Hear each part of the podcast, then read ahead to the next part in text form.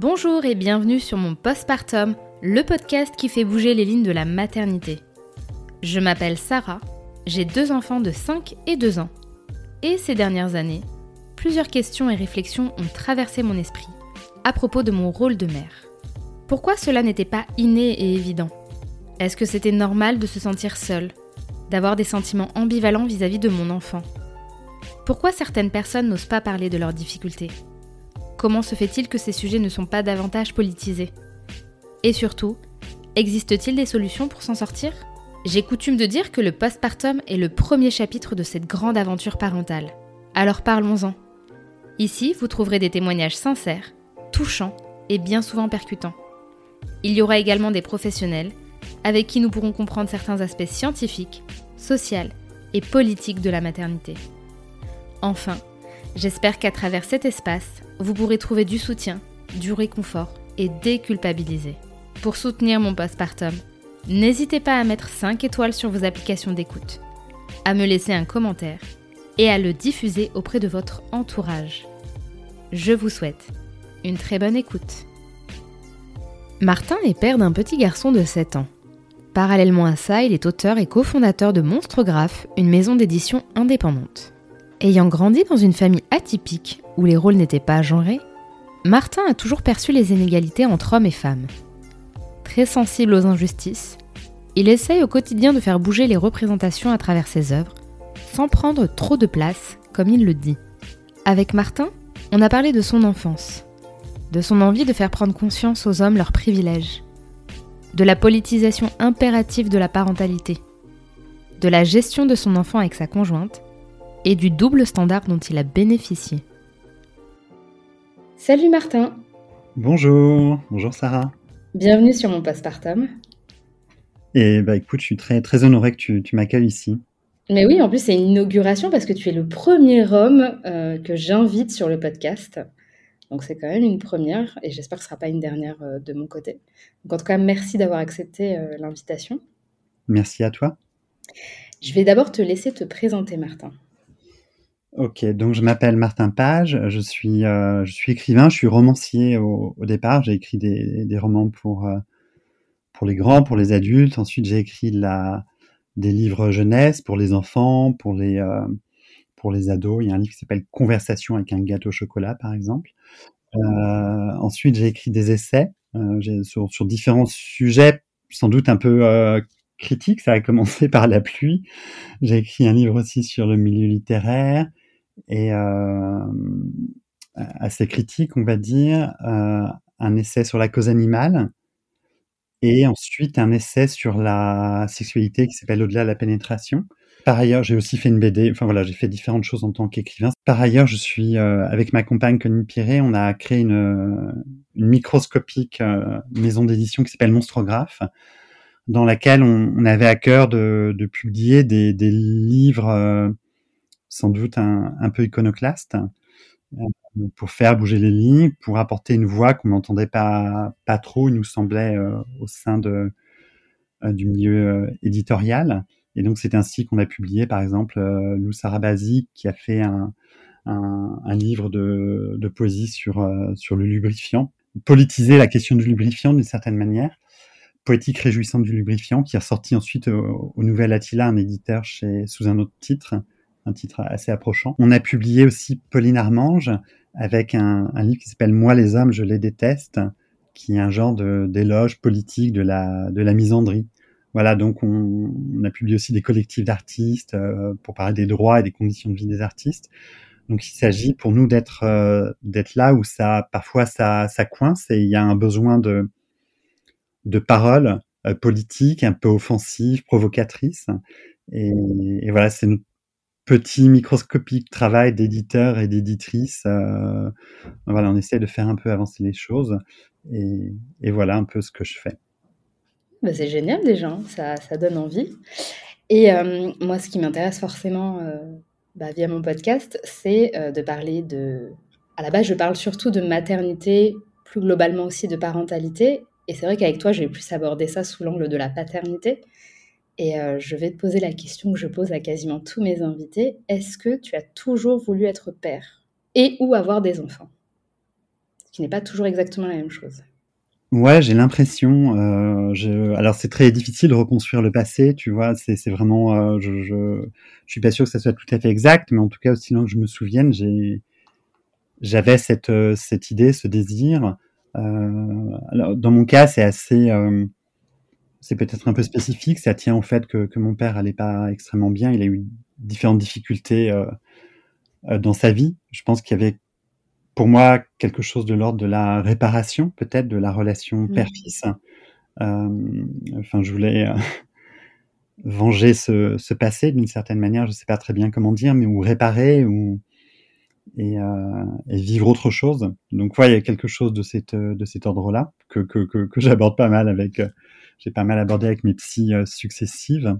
Euh, voilà, donc oui, mais ça, de, de, depuis longtemps, ouais, je voulais avoir euh, des enfants. là, j'ai un enfant et c'est et ça me convient aussi. J'ai pas de j'ai pas j'ai pas le désir d'avoir euh, plus d'enfants. Si on avait plus d'enfants, plusieurs enfants, ça aurait été très bien. Et un enfant, c'est très bien aussi. C'est déjà très bien, oui. c'est marrant parce que tu parles de réparation. Est-ce que euh, c'est une comment dire une réflexion que tu as là avec le recul? Ou quand tu étais jeune déjà tu ressentais ce besoin de faire autrement, de te dire bah voilà moi j'ai connu ce schéma là il faut que moi je reconstruise autre chose pour peut-être me réparer et faire autrement. Ouais, non, je pense que c'est une réflexion que j'avais dès, dès l'adolescence en fait. Euh, alors c'est une question complexe parce qu'il ne s'agit pas pour moi de faire peser ces questions-là sur, euh, sur mon fils. C'est pour ça que je suis entouré d'une armée de, de psy. et euh, mais en tout cas, je pense que ouais, ça a compté dans mon euh, désir euh, d'avoir un enfant et aussi parce que socialement on est on est poussé à ça. Donc c'est une question éminemment euh, complexe, mais en tout cas, moi, il y avait quelque chose de, ouais, de cet ordre, de cet ordre-là, en tout cas, que que que je aujourd'hui je médiatise, que que je mmh. pense, j'essaie de d'affronter en fait, pour pas être dans un truc complètement névrotique et faire peser des choses trop lourdes sur l'épaule de, sur les épaules de mon fils, quoi. Voilà. Et quelle image tu avais de, tout ce petit monde qu'est la parentalité, la maternité euh, Quelle vision tu avais? Parce qu'on en a un peu parlé en off, mais c'est vrai que toi, ta famille euh, était un peu atypique pour l'époque, c'est ce que tu m'avais dit. Euh, Est-ce que ça a modifié ta perception de la famille en général et des rôles qui nous sont plus ou moins assignés d'emblée en fonction de, notre sexe biologique? Oui, sans doute. Alors mes parents divorçaient assez tôt et ça a toujours été, d'après ce qu'ils m'en disent, enfin mon père est mort il y a très longtemps, d'après en tout cas ce que ma mère en, en dit aujourd'hui, c'était un couple très très égalitaire, euh, très hippie, euh, un peu après les 68, etc., etc.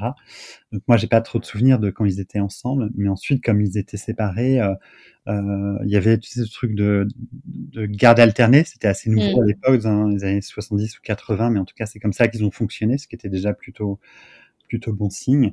Et moi, j'ai vu mon père avec ses différentes ensuite euh, compagnes et de mes yeux d'enfant d'adolescent, ça me semblait euh, effectivement euh, très égalitaire. C'est par rapport aux tâches ménagères, par rapport à, beaucoup de choses.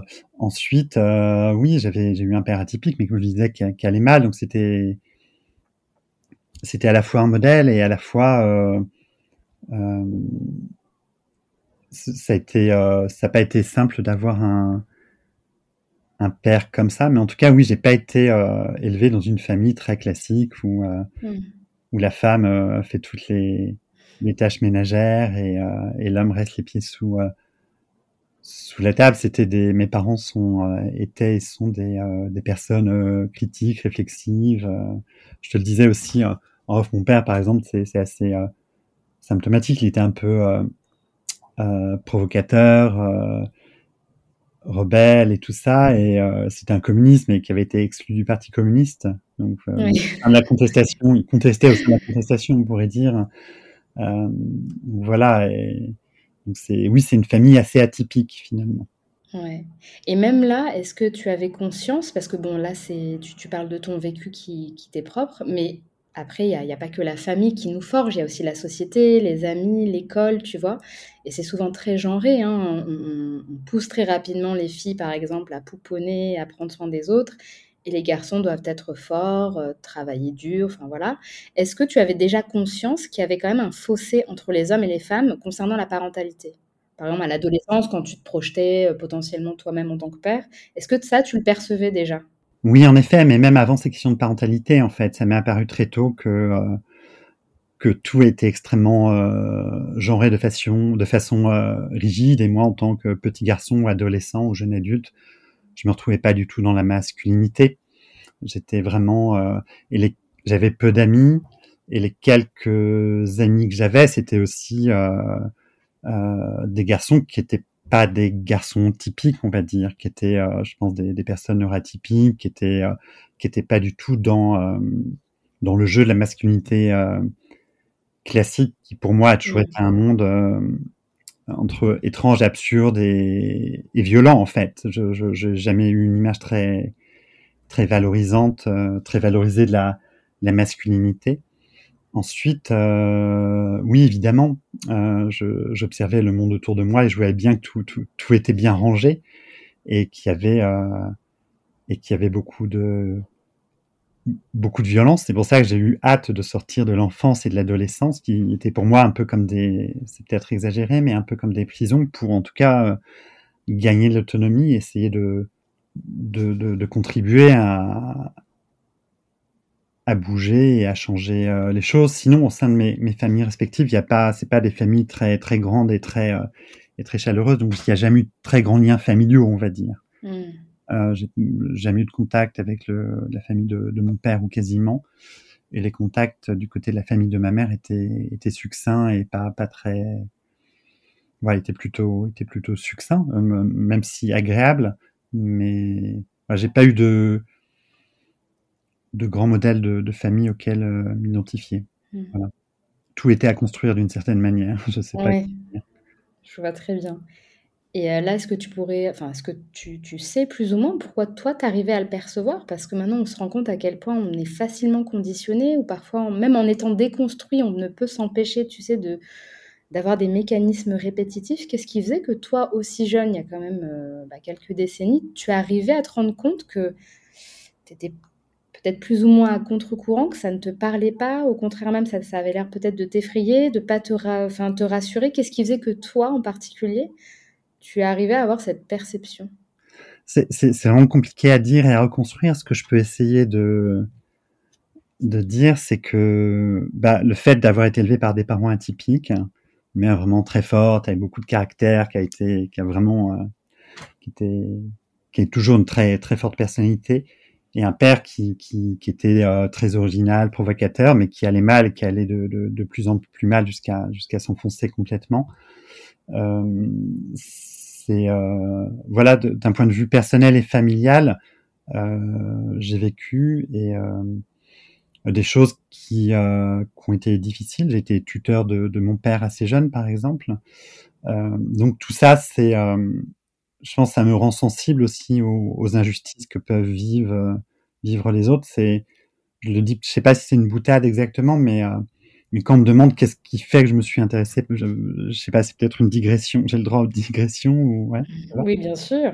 Et euh, qu'est-ce qui fait que tout d'un coup je me suis à écrire, à écrire sur la sexualité euh, Qu'est-ce qui fait que j'ai pu commencer à, à critiquer le, le, patriarcat et tout ça?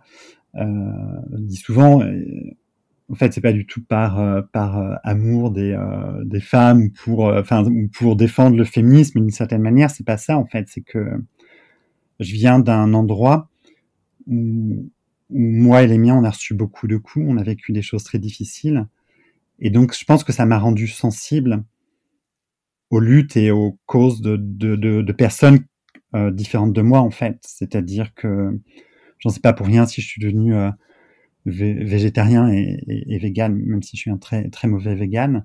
C'est-à-dire que, enfin, pour ça, moi, je suis pas du tout à l'aise avec l'idée de, de de dire que, enfin, je me sens pas trop à ma place en fait dans la critique du du patriarcat. Je suis là parce que j'ai un projet euh, plus grand en fait. C'est c'est lutter contre toutes les oppressions et que des gens mmh. aussi euh, soient sensibles aux oppressions qu'a pu vivre ma famille et mon père en en particulier. En fait, c'est presque, presque intéressé, en fait, si, si je suis là. De toute façon, il y a toujours un cheminement. On fait jamais ça euh, juste pour la cause. Il y a toujours un événement ou une histoire qui nous amène et on cherche euh, soi-même à avoir des réponses. Et ouais. je pense qu'il faut arrêter avec ce truc très, euh, tu vois, voilà, altruiste ou on se réveille un matin, tiens, si j'aidais les autres, non. ouais, non, c'est pas ça. Je, pense que si on se sonde tous, finalement, on n'est pas là pour rien et ça. ça. rend pas moins nos, efforts moins beaux en fait. Enfin, c'est bah, ça. C'est-à-dire qu'on, moi, je pense qu'on a, il y a un système à déconstruire. C'est c'est le capitalisme, c'est la société patriarcale, c'est c'est un certain nombre de choses, même l'hétérosexualité, tout ça, et qu'on peut venir de plein, plein d'endroits différents en fait pour ça. Mmh. Et à partir du moment où il y a oppression, où il y a de la douleur, je me dis euh, qu'il faut que je sois là parce que j'ai vécu euh, ces, euh, ces, ces, situations de, de douleur, j'ai euh, parce que j'ai connu ça. Et, euh, et donc, et c'est pour ça que je veux, je, je, veux être disponible en fait. C'était un peu la question je sais pas si c'est le moment d'en parler, mais qui, euh, tu sais, quand tu m'as proposé de participer au podcast et tout ça. Oui, tu voulais pas trop. ouais, je me dis, euh, parce que là, c'est, j'ai, euh, j'ai, donc j'ai sorti un livre il y a, il y a 3-4 ans qui s'appelle Au-delà de la pénétration et j'ai beaucoup, beaucoup été euh, invité et tout ça. Et, euh, et au départ, j'étais un peu super heureux et tout ça de parler, mais au bout d'un moment, je, voyais que j'avais un peu tendance à me répéter et que je prenais beaucoup de place. Il m'a fait remarquer aussi que, que je prenais euh, beaucoup de place, donc j'ai après j'ai euh, je disais non aux invitations mmh. euh, parce que euh, alors je disais non jusqu'à un certain point, c'est-à-dire si on si on insistait, je je finissais par dire oui, aussi. Mais enfin, tu prenais pas la première invitation que non. présentais, quoi. Ouais. et je disais, j'avais lu un, un, un, article sur ça, quelqu'un qui disait, euh, oui, enfin, quand un homme est invité quelque part, il doit proposer des noms de femmes. Euh, donc, je proposais euh, des noms d'inviter Maya Lazorette à ma place ou, ou Victoire Toyon ou, ou enfin voilà, des, des, des, gens qui auraient des choses sans doute plus plus profondes à dire que, que moi. Donc voilà, ma position c'était ça. Et quand tu m'as contacté pour et là, de plus en plus, je me retiens, moi, du, enfin, du cercle militant, j'essaie de me tenir à distance, et ça veut pas dire ne arrêter, c'est-à-dire que je continue à militer, mais via, via mes romans, en changeant les représentations, en faisant mon travail de romancier, en fait, d'une certaine manière. Mais plus, plus, plus, plus, plus, plus, plus publiquement, en fait, on va dire. Mm. Et donc, quand tu m'as contacté et tout ça, j'étais, euh, et je connaissais ton, ton podcast et tout, et, euh, et je me suis dit, mais oui, enfin, je me sentais pas du tout, euh, enfin, légitime. Et je me suis dit, mais et de surtout de me dire, mais enfin, je, je suis pas sûr d'avoir des choses intéressantes en plus à dire sur le sur le sujet. Et euh, je pense quand on pense qu'on n'a rien à dire, finalement, on a quand même des choses à dire. Ouais, je sais pas. ah, mais en tout cas, j'étais dans ce truc un peu de parce que je, elle est super légitime en fait. Je, je pense que des des personnes qui, qui ont pu me dire. Euh, bah, Martin Page prend trop de place et tout ça, je, je l'entends en fait. C'est aussi pour ça que je me, je me tiens de plus en plus à distance. Mais en même temps, euh, si tu me dis de, de venir à ton podcast, euh, j'entends aussi. Donc voilà, l'idée c'est, je dis que je suis disponible en fait, mais que je suis disponible, mais, mais je préviens que euh, que ma parole est aussi la parole. Bah, je suis bah voilà, je suis pas, je suis pas une, je suis pas une femme, je suis pas la personne euh, opprimée, je, j'ai un point de vue privilégié euh, et je sais pas si ça sera. Enfin voilà, je, j'ai, j'ai un certain inconfort en fait sur cette question, mais euh, mais peut-être que cet inconfort, euh, c'est pas, c'est pas grave. Voilà, je sais pas trop. Écoute, moi je suis quand même ravie qu'on puisse en discuter parce que, euh, comme je te le disais en off, je, je ne voulais pas, c'est pas que je ne voulais pas, mais je ne trouvais pas de profil qui m'intéressait. J'avais pas envie d'inviter un homme juste pour inviter un homme. Et comme tu le dis très bien, on vous voit partout. Hein. Oui, c'est ça. Je parle vraiment en tant que groupe social, hein, c'est pas du tout visé. Et euh, effectivement, moi je parle beaucoup de maternité, mais euh, en voyant un peu ton contenu, ça m'intéressait parce que je trouvais ça. je vais, je vais pas redire le mot atypique, mais c'était différent. Et puis le fait que tu aies parlé de sexualité, et puis le fait que tu avais l'air de comprendre les choses en amont, ça m'a un peu intriguée. Je me suis dit, bah, pourquoi pas, euh, pourquoi pas discuter avec Martin et, voir ce qui peut en ressortir sans forcément te glorifier et te mettre euh, un halo de lumière. Enfin voilà, c'est pas du tout ma posture et, on est d'accord sur ça. Euh, quand avec ta compagne, vous avez décidé d'avoir, bah, de faire famille, d'avoir un enfant, tu savais d'emblée que tu serais mis en avant privilégié par rapport à elle ou c'est quelque chose que tu as découvert progressivement? Euh, non, je l'ai vraiment découvert progressivement parce que voilà, on avait donc je viens de cette famille euh, atypique, très égalitaire et tout. et donc pour moi, c'était c'était naturel en fait d'une certaine manière. mais non, je pensais pas que que ça se passerait comme ça. Je pense que j'étais très naïf. Aussi, je pense que le quotidien de, on est tous les deux euh, auteurs, euh, autrices et auteurs, et notre quotidien, c'est tellement l'aventure, l'épuisement, on court partout, la précarité, tout ça, qu'on n'avait pas forcément énormément de temps, d'autant plus que euh, notre fils est arrivé avec un mois d'avance. On était encore en pleine préparation pour l'accouchement et tout ça, où j'allais avec Colline évidemment et tout.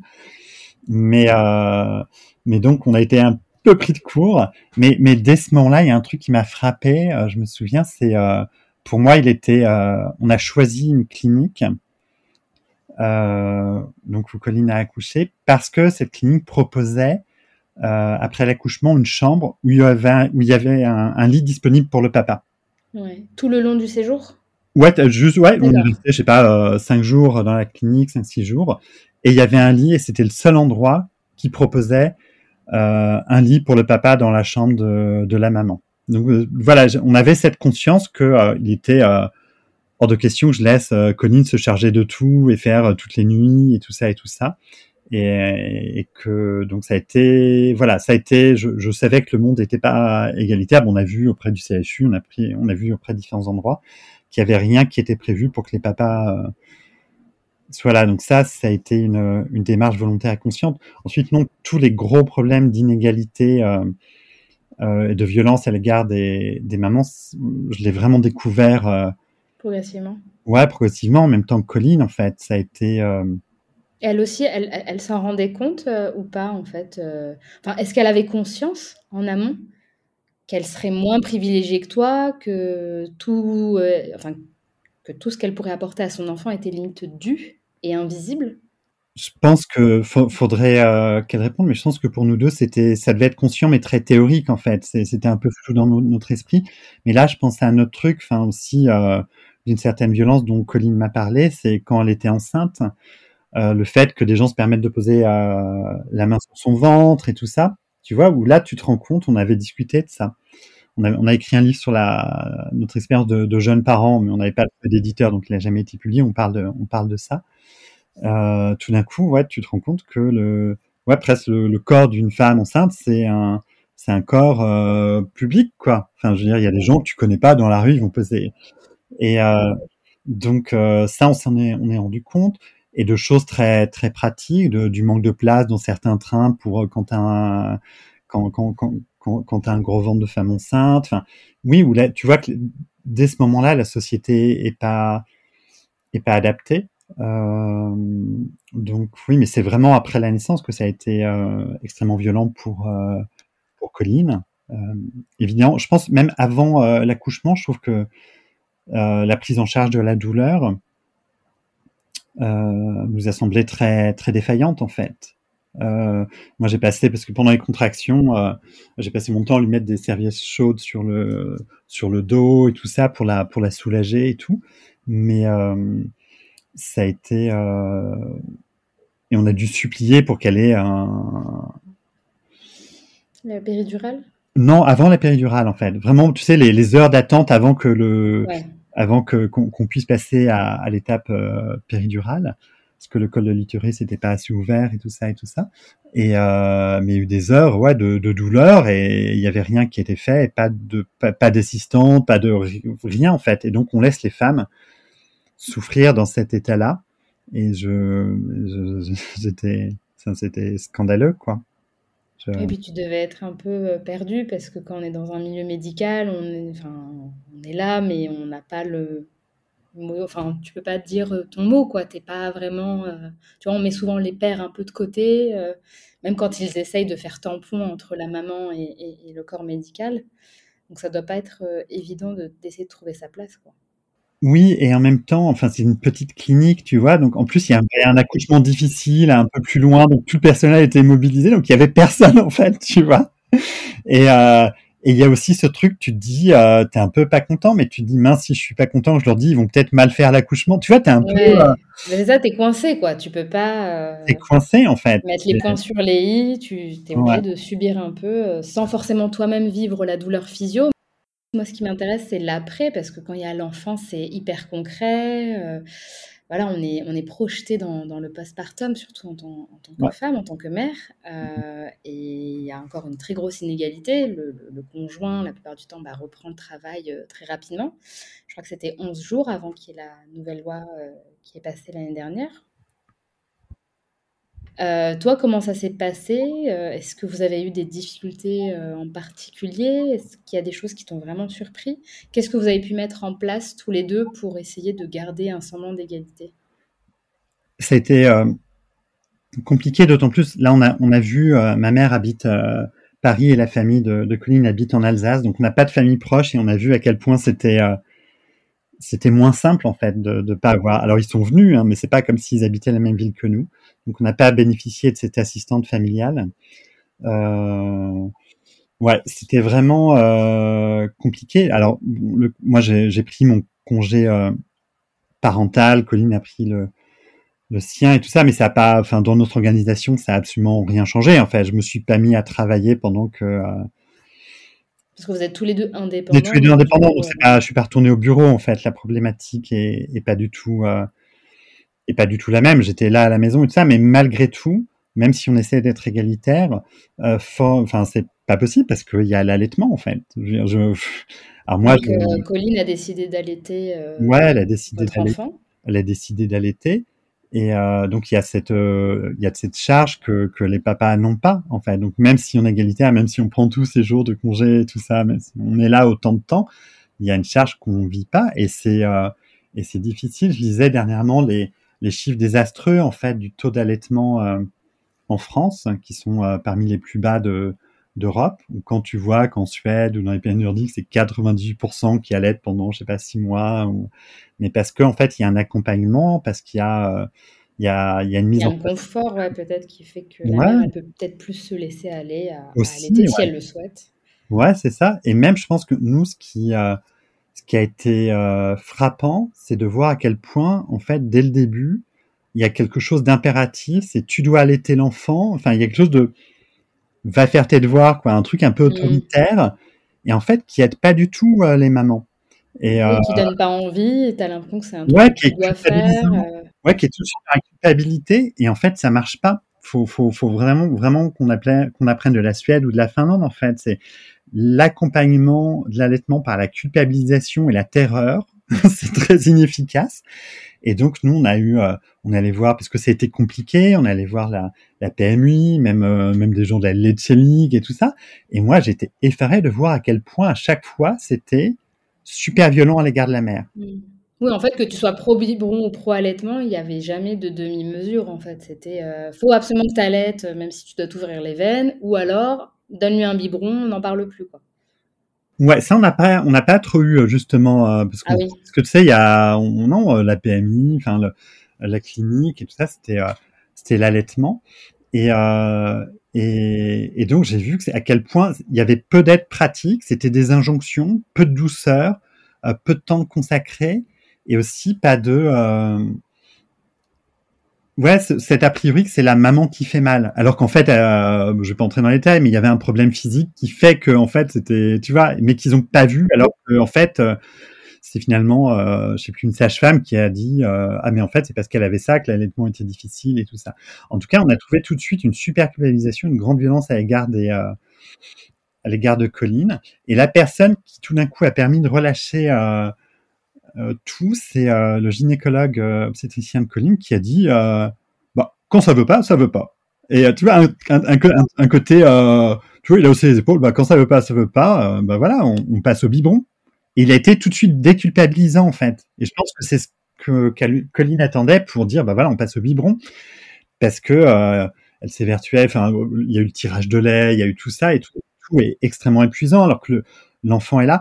En fait, la société française, c'est un peu, j'ai l'impression, c'est une société euh, où on dit de euh, de faire quelque chose, mais sans euh, qu'il y ait un accompagnement social pour ça. Ça doit être différent des, des, des sociétés nordiques, je pense, où il y a du personnel, il y a des formations, il y a de l'attention, il y a, il y a quelque chose de, de doux. Là, c'est un peu...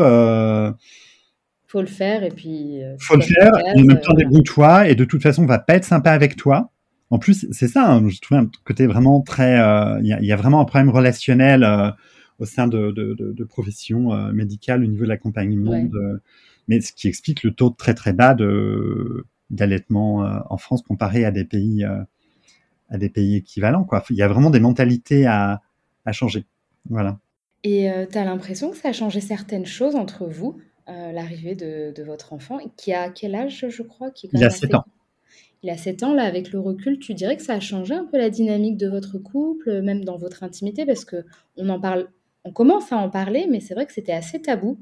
Euh, on avait l'impression que c'était assez facile d'avoir un enfant, que ça changeait rien, alors que passer d'un couple amoureux à un couple parental, ça peut faire évoluer la dynamique, ça peut créer des déséquilibres qui parfois bah, amènent à des séparations, même dans l'intimité, parce que bah, une femme qui a un enfant, elle change dans sa morphologie, dans son corps, dans sa perception de soi-même. Et c'est vrai que les hommes, j'ai l'impression, ne le perçoivent pas ou ne veulent, peut-être pas le voir. Est-ce que toi, tu as l'air quand même assez sensibilisé sur ces questions-là, vu que tu as quand même écrit un livre sur la sexualité. Euh, est-ce que tu pourrais nous dire si toi, euh, dans ton couple, tu l'as bah, vécu? Oui, évidemment, ça, ça a changé des choses et c'est normal que ça change des choses. En fait, c'est pas un truc qui est euh, qui est, qui est qui est regrettable. Euh, c'est une expérience tellement forte, c'est tellement, tu vois, on est euh, en plus notre fils a eu des a mis du temps à trouver le sommeil, ça a mis des années et tout ça, donc on était beaucoup épuisés.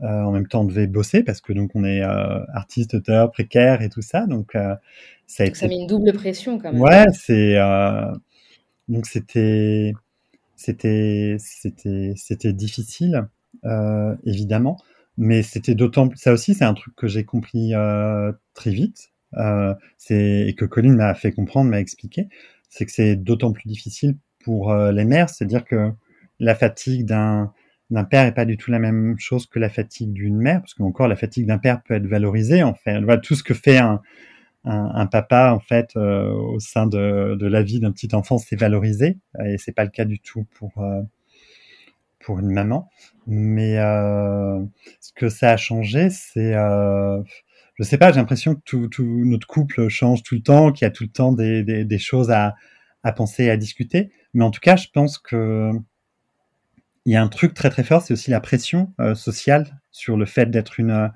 une bonne mère sur les épaules de, de Colline et des, et des mères en général, ce qui n'existe pas euh, pour les pères. Moi, moi, il y a que du bonus d'une certaine manière. Et, euh, et, et, ce qui m'aide aussi, euh, ce qui doit me permettre aussi de prendre un peu de distance aussi psychologique. Euh, il y a moins de charge mentale, même si dans les faits, c'est pour ça que je dis que ça, euh, l'égalité au sein d'un couple avec un jeune enfant, c'est pas suffisant parce qu'il y a toute la part aussi euh, de charge mentale, émotionnelle qui est plus forte. Donc euh, c'est pour ça il faudrait plus militer pour euh, une inégalité en fait de répartition des tâches et que les papas en fassent plus en fait. Il s'agit pas d'en faire autre. Bah, c'est peut-être absurde de dire ça quand je quand, dans les faits en fait la plupart des papas en font moins. Hein. Mais, euh, donc toi tu penses qu'il faudrait qu'ils en fassent beaucoup plus pour compenser euh, la charge on va dire invisible qui plane au-dessus de la plupart des mères? Oui évidemment il faut que les euh, papas en fassent beaucoup plus en fait et euh, qui prennent des congés par, enfin, paternels beaucoup plus longs, qu'ils en fassent beaucoup plus. L'égalité, c'est pas du tout suffisant en fait. Euh, donc voilà. On n'y est même pas. Donc. on n'y est même pas. Donc ça, ça peut être un peu euh, absurde ce que, ce que je dis, mais euh, c'est euh, c'est compliqué. Ensuite, c'est compliqué pour moi de parler de notre couple, de notre famille, parce que, on est un peu atypique et euh, oui, mais c'est cool parce que ça permet de voir, parce que c'est vrai qu'on on veut nous faire croire qu'en fait, euh, un homme va avoir tel comportement parce que c'est un homme, et une femme va avoir tel comportement parce que c'est une femme. Alors oui, il y a peut-être des réalités biologiques, mais tu nous prouves que en fonction de ton vécu, en fonction d'un certain vécu, on peut avoir euh, une certaine posture. Donc ça prouve bien que quand on veut essayer, enfin, je sais pas si je suis claire, mais euh, un homme peut prendre le pas sur certaines choses et se mobiliser un minimum, se renseigner et changer la donne, tu vois. C'est-à-dire que c'est pas, euh, c'est pas inconscient, c'est pas inné. Non, c'est pas une construction euh, sociale. Peut-être que si tu avais eu un autre vécu, tu aurais été un homme différent, tu vois. Et, euh, et c'est pour ça que je trouve ça intéressant d'en parler avec toi, parce que tu le fais, mais en plus, tu en as conscience. Tu as conscience que ce que tu fais toi et ce que vous vivez vous deux et vous trois d'ailleurs, en incluant ton enfant, ça n'est pas la norme, mais c'est pas impossible non plus. Oui, c'est alors c'est compliqué. Oui, c'est pas du tout impossible. Et alors moi, je, je suis pas non plus, je suis pas un homme très super masculin et tout ça. Donc pour moi, la masculinité a toujours été un truc compliqué aussi. Et donc il y a cette histoire familiale, etc. Et, bah oui. et, tout qui fait que ça m'a amené à ça. Ensuite, euh, je sais pas ce qui peut faire que des hommes qui ont une histoire plutôt euh, plus paisible, un rapport plus simple à la masculinité, qu'est-ce qui peut faire changer ces hommes en fait? Ça, je, je, je... évoluer au moins, ouais. Ben oui. Ce qui peut faire changer un dominant en fait? C'est c'est euh, un peu ça la. Oui. Quand est-ce qu'ils vont vouloir lâcher leurs privilèges en fait? C'est aussi ça. Est-ce que c'est même est-ce qu'un privilégié peut euh, peut lâcher des privilèges sans avoir expérimenté aussi ce que c'est de ne pas avoir de privilèges ou de subir une oppression et et tout. Je sais pas, je, je... Ah non, mais même moi, j'ai pas de. je t'avouerai que là, je. là, on en discute, mais on n'a pas de solution toute faite. Et, même si on en avait, est-ce que ça serait réellement applicable euh, dans la réalité? Mais mon cas, voilà, est, tellement. Euh, particulier. particulier et. Euh, oui, mais j'apprécie que tu politises la chose parce que c'est vrai que sur les réseaux sociaux, il y a une émergence de ce qu'on appelle les nouveaux pères. Euh, où voilà, effectivement, les pères sont un petit peu plus impliqués, etc. Euh, mais quand on s'attarde sur les chiffres, on voit qu'en fait, c'est un petit peu de la poudre aux yeux parce que c'est toujours la femme qui porte la plus grande majorité de la charge et tout. Et je trouve ça intéressant que tu remettes les choses à chaque fois un peu euh, l'église au centre du village en, disant voilà, moi je suis un cas un peu à part, mais c'est parce que j'ai ce vécu-là. Mais il faut pas oublier qu'il y a ça, ça, ça qui est quand même problématique. Tu vois, ça change un petit peu des discours que je peux voir parfois sur les réseaux sociaux où, euh, comme tu le dis, bah, tu as posté toi une photo euh, où je sais pas, tu portais un paquet de couches euh, sales. Bah, c'est quelque chose que je vois moi aussi beaucoup. Donc c'est très bien que les hommes s'impliquent. Ce qui, moi, me dérange, c'est un petit peu la différence de traitement. Ah oui. Voilà, je suis sûre que si ça avait été une femme avec son paquet de couches, ah, on aurait dit oh là là, elle aurait pas pu les laver plus tôt. Il y en a beaucoup qui cumulent, enfin tu vois, ou alors euh, elle aurait pu prendre telle autre, telle, telle autre, telle marque ou telle autre marque. Enfin, il y aurait toujours eu quelque chose à redire, et c'est ça moi qui me dérange, c'est plutôt l'appréciation qui, qui, diffère entre un homme et une femme quand il s'agit de parentalité, et que tu soulignes très bien d'ailleurs. Mais c'est pour ça, en fait, c'est pour ça parler de mon cas. Euh, particulier, c'est toujours pour moi le risque de faire paraître euh, sous un jour favorable, en fait. Ouais. Euh, Chevalier Martin, ouais, la mais c'est ça, tu vois, par exemple, euh, on parlait du sommeil et tout ça, il y a plusieurs fois ces dernières années où, où Colline, j'ai incité, voilà, c'est peut-être ça aussi la différence aussi de la, la, charge sociale, la culpabilisation, tout ça, c'est moi qui ai poussé et incité Colline à prendre un week-end, à prendre euh, deux trois nuits d'hôtel euh, seul en fait pour récupérer tout ça. Alors que sans doute un, un mec aurait pas eu de problème, aurait pas eu de culpabilité à le faire. C'est-à-dire que elle l'a fait, mais euh, mais ça a été compliqué. Et je pense il y avait un, il y avait un blocage en fait social ah dans sa tête. Oui, bah et, euh, et on l'a pas dit à, à, sa famille et tout ça et tout ça, je crois où on a fini par le lire. Mais c'est, je pense, c'est peut-être ça aussi le rôle des, des pères, c'est-à-dire euh, ne pas se contenter de l'égalité, mais dire euh, dégager du temps aux mères euh, pour qu'elles se prennent un week-end, pour qu'elles partent une semaine en vacances avec des amis, pour qu'elles fassent une résidence. Pour, il faut que les pères prennent en charge plus de temps, en fait. Mm. donc, mais ça, moi, je, donc ça, c'est un truc qu'on vit dans dans notre couple et tout ça. Mais euh, mais c'est c'est pour ça que pour moi c'est c'est ce qui contraint. C'est pour ça que je suis un peu je regrette que les livres sur la notre expérience de la paternité et de la maternité n'ait pas trouvé d'éditeur parce que je pense que c'est important de de proposer des, des, des, outils, des livres. Mm. Euh, c'est pour ça que ton podcast est, est super ou les, ou les, autres podcasts. Ou, euh, mais euh, mais euh, c'est pour ça que je vais continuer, je continue ce travail dans mes représentations, dans mes livres jeunesse, dans mes romans et tout ça, mm. de, de, de, de papa et de, de rôles de familiaux différents et tout ça. Je pense que s'il y a une action que je peux avoir, c'est dans mon travail de, de, de romancier, d'écrivain, plus que en, parlant de ce que moi j'ai vécu. Mm. En fait, tu contribues à, à, à, à faire évoluer l'imaginaire collectif par des représentations euh, ah, c'est ça, oui, c'est ça, je pense, c'est là où je peux agir. Mais en même temps, il y a quelque chose d'assez tragique, c'est euh, c'est ce que je disais à propos de, de, la pénétration, c'est-à-dire c'est un livre que j'ai écrit, euh, tu vois, en tant que mec hétérosexuel et tout ça, réflexion sur la sexualité, mon rapport aux, femmes et à la sexualité. Donc pour moi, en fait, c'est un livre qui devait être lu par des mecs, en fait. Mais euh, il est lu à, je pense, 98% par des par des femmes. Euh, je pense que les personnes qui auraient besoin de le lire, c'était des mecs, mais en fait, ils le lisent pas.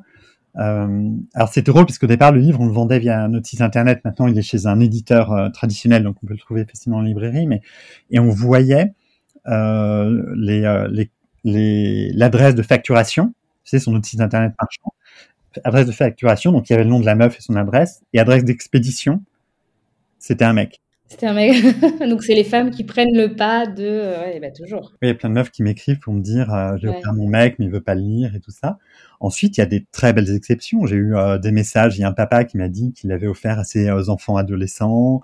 Euh, T'as un jeune homme qui a trouvé le livre sur la table de chevet de sa compagne, et tout d'un coup, ils se sont mis à parler sexualité, ce qu'ils avaient jamais fait avant. Et ça. Il, y a, il y a des exceptions, mais fondamentalement, euh, j'ai compris que en fait, ces livres-là, enfin ce livre-là, et euh, j'imagine c'est la même chose pour euh, Jouissance Club de June Plage, j'ai l'impression pour les podcasts, j'ai l'impression que c'est la même chose.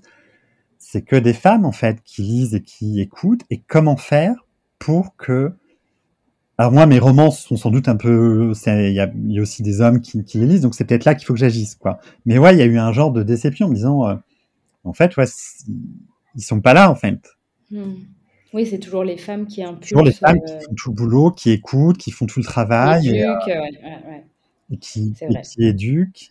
Ouais, parce qu'en fait, je sais plus qui disait, oui, maintenant c'est aux hommes de prendre le relais et tout ça.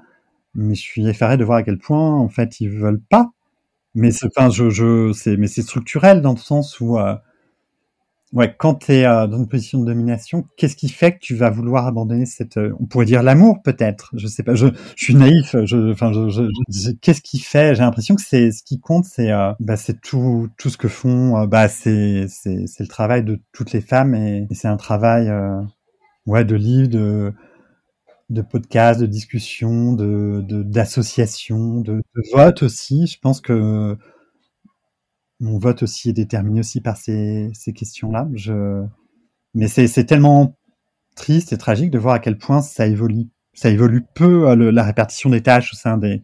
C'est ce que je lisais un article dernièrement qui disait que euh, dans les couples hétérosexuels, euh, ça va à peu près bien et tout ça jusqu'à l'arrivée du premier enfant et paf, arrivée du premier enfant, et tout d'un coup, ça, ça reprend des structures hyper traditionnelles, en fait. Exactement. plus euh, t'as d'enfants, et plus ça s'accentue.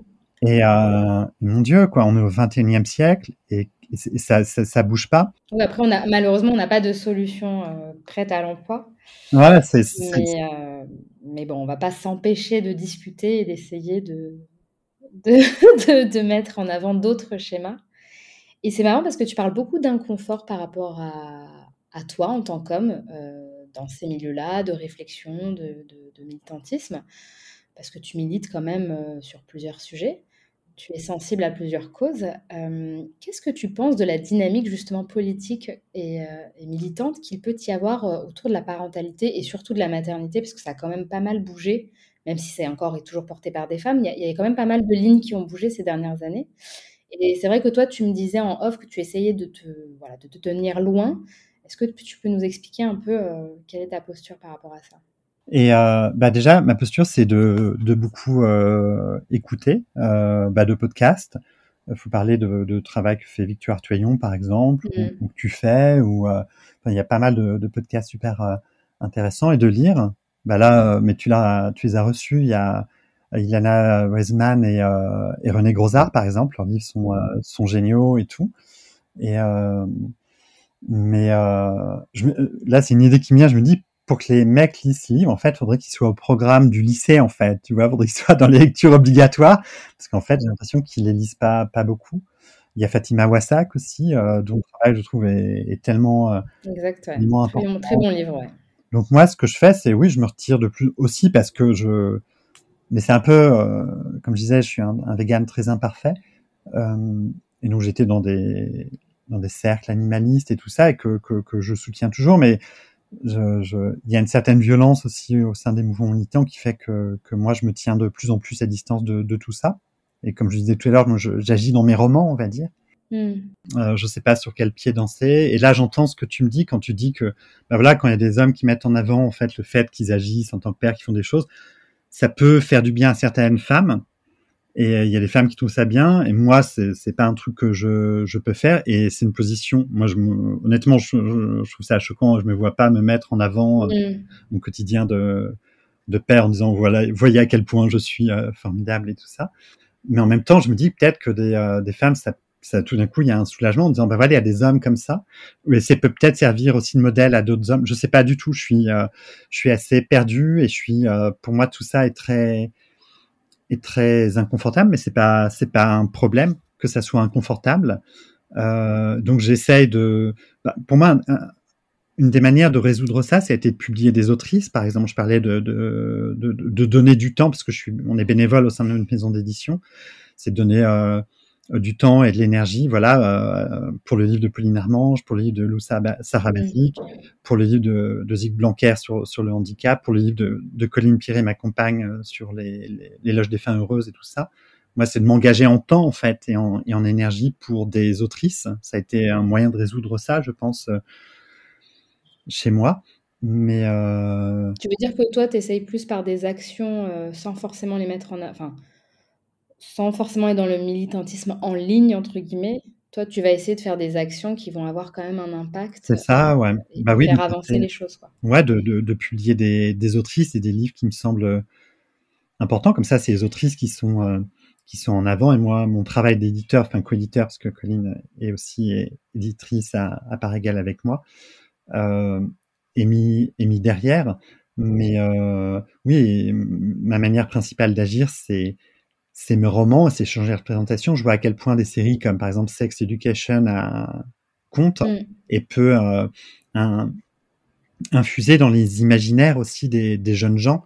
Et je me dis que c'est moi si en tant que que jeune homme adolescent, j'avais eu autant de de ressources, ouais, de ressources, de, de et de possibilités en fait d'existence en tant que que jeune homme, de, de ben, ça aurait pu changer aussi beaucoup de choses. J'aurais été moins bête euh, très longtemps. Je dis pas que j'ai cessé d'être bête et oppressif, hein, du tout. Je, je me, je pense pas du tout être déconstruit. Je pense pas du tout à tout ça. Hein.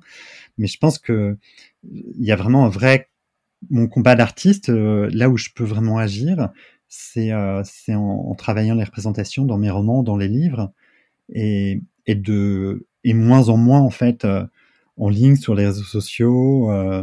De toute façon, cette question n'a pas de chute, hein, mais c'est juste pour voir comment là, euh, voilà, tu perçois les choses. Et de toute façon, c'est comme tu le disais très bien, c'est toujours en mouvement, on évolue toujours, on se remet, on, se remet toujours en question. Et, et c'est intéressant que tu te laisses la porte toujours à la réflexion plutôt que de te dire, bah voilà, j'ai atteint un palier, je suis déconstruit, tout va bien, mon couple est égalitaire, merci, au revoir, tu vois. C'est ça que j'ai. Ouais, non, ça serait super, euh, ça serait super, super arrogant en fait de et malhonnête, parce qu'en réalité, oui. pas le cas. Ce serait euh, arrogant et malhonnête, ouais. Donc. Euh...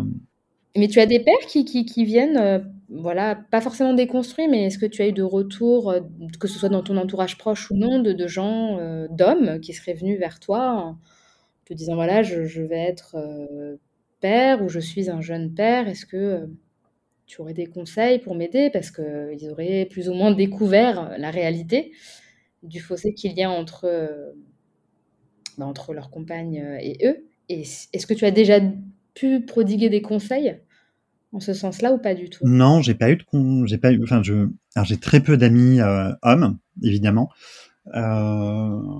parce que pour moi la fréquentation des, hommes est, compliquée en fait hein, je, je jamais été très très à l'aise avec eux, il y a plein de. Enfin, c'est compliqué pour moi en fait la fréquentation des des hommes. Non, donc il n'y a pas de jeune père. C'est plus par rapport à la, aux questions de sexualité en fait. Où là, il y a eu des réactions d'hommes. Alors bon, je vais pas mentir, hein, essentiellement des réactions euh, négatives, euh, d'insultes aussi. Euh, donc par rapport à ce livre, au-delà de la pénétration, mais quand même quelques hommes pour qui ça a été, euh, qui se sont rendus compte de quelque chose, quoi, et qui ont changé. Euh, et, euh, et j'ai eu, non, beaucoup de réactions de femmes qui me demandaient des conseils, en fait, comment parler à leur mec pour qu'il change en fait son rapport à la sexualité. Et là, j'étais complètement désarmé en fait. Oui, parce que tu as écrit un livre, mais c'est vrai que là, ça relève peut-être de la thérapie. J'ai eu des, des, messages, je pense, des messages d'une femme qui me disait, euh, je lui dis voilà, je, que, que j'ai, elle attendait autre chose en fait que simplement euh, la pénétration et tout ça, et son mec boudait en fait quand elle lui disait ça. Il boudait. Et euh, je dis, on est, enfin, on est, à un point, c'est, c'est, c'est, c'est, impressionnant en fait. Donc euh, non, mais il y a peu d'hommes qui me contactent. Euh, et pour l'extion de paternité, pas du tout. Et, et, les quelques couples que je connais, le couple, c'est un couple aussi euh, très égalitaire finalement. Et ça se passe bien. Euh, Donc t'es pas t'es pas immergé dans des, sphères ou euh... pas de groupe de potes, tu vois, j'ai pas de groupe de potes, j'ai pas d'amis machos, j'ai euh, tu vois, j'ai pas du tout j'ai pas du tout ça. Euh, ensuite, on parle de, de, de, de, nos vies de famille, ouais, en, en couple, évidemment mais c'est assez fluide parce qu'on est assez proche finalement. Donc je n'ai pas d'utilité sociale à, à cet endroit-là. Et euh, est-ce que tu voudrais nous partager d'éventuels projets futurs euh, que tu voilà parce que bon, bah, tu écris, euh, c'est une façon pour toi de sensibiliser. Est-ce que tu as des idées de, de, livres, de BD, de romans sur des thématiques voilà, qui pourraient nous intéresser? Alors je sais pas si ça peut si ça peut intéresser, mais euh, oui j'ai terminé un, un, roman ado sur sur l'écologie. Là j'ai aussi mon premier recueil de poèmes qui sort aux éditions euh, Bruno Doucet, euh, voilà qui est, qui, qui est la poésie assez euh, assez politique et combative. Donc je suis assez curieux de savoir comment ça peut être reçu parce que j'ai cette idée de la littérature. Moi en tant que lecteur en fait, ce que je cherche dans un livre, c'est je cherche que à la fois que les livres soient des amis, tu vois, qu'il y a un genre de réconfort, qu'il y a un truc vital, ouais. quoi, parce que je, les livres pour moi ont été ça à l'adolescence. Je cherche que les livres soient des amis, mais je cherche aussi des, des livres euh, émancipateurs, parce que moi, c'est des livres qui m'ont aidé à changer, à me, à me construire et, et, à comprendre des choses. Il en parlait de René Grosard, de Ilana Weisman, on parlait de ouais. Mawassak, on parlait de Victoire Tuyon et tout ça moi, je, je, j'écris des livres en fait pour ça, pour qu'ils soient des amis pour ces lectrices et ces quelques lecteurs, et, euh, et qu'ils soient aussi des outils euh, qui peuvent servir euh, à aider à une émancipation en fait. Je, je, je, je vois pas une autre littérature que critique et politique, on va dire. Même si elle peut être une littérature de divertissement, mais je pense que le divertissement, ça peut être aussi euh, de l'émancipation. C'est pour ça que je suis je, je, je suis très amateur de comédie romantique, je suis très amateur de toutes ces choses-là, parce qu'il y a des choses, je pense, politiques euh, dedans. Donc moi, c'est continuer mon travail d'écrivain. Avec Colline, on va arrêter notre maison d'édition parce que là, c'est parce qu'on parlait de ouais de paternité et maternité, mais voilà, on a lancé aussi notre maison, d'édition à peu près en même temps et on est bénévole. Et, euh, peu à peu, en fait, on pensait pas que ça arriverait, mais des livres ont du succès. On pensait que ça intéresserait personne, mais des livres ont eu du succès. Donc heureusement, on a donné les livres à d'autres éditeurs après, mais euh, je pense qu'on a eu euh, là ces deux dernières années de entre la parentalité et, nos, métiers d'écrivain et la maison d'édition, on a été euh, entre dépression et burn-out. En fait, là, on a vraiment vécu euh, des choses qui nous ont, qui ont mis en danger notre santé mentale. Et donc, on s'est dit, en fait, on, même si on adore ça, même si on a été content de le faire, on va arrêter l'édition, en fait, parce que ça nous a, parce que ça nous a, oui, vraiment épuisé à tous les niveaux et ça nous a blessés. Et parce qu'on a vu aussi, parfois aussi dans, dans les militants, il y avait aussi de, la violence et de la dureté et que on, s'éloigne de plus en plus de ça. Ça veut pas dire qu'on quitte et qu'on tout, d'un coup on va devenir super patriarcal de ça. Ça veut dire qu'on on a la peau trop fine en fait, je pense, pour un certain monde social et qu'on on agit surtout dans nos livres. Et même si c'est plus masqué, ça, ça, ça n'en est pas moins fort en fait. Je te remercie beaucoup d'avoir accepté, euh, toi qui refuses pas mal euh, l'apparition et d'avoir euh, essayé d'apporter ta pierre à l'édifice, ton, ton, vécu, comment tu perçois les choses. Bah, en tout cas, merci beaucoup Martin et euh, à très bientôt. Merci à toi Sarah, à bientôt, au revoir. J'espère que cet épisode vous aura plu. En attendant le prochain témoignage, je vous invite à me suivre et à me soutenir sur mon compte Instagram Mon Postpartum, tout attaché, pour rester au courant de mes dernières actualités. Prenez soin de vous et à très vite.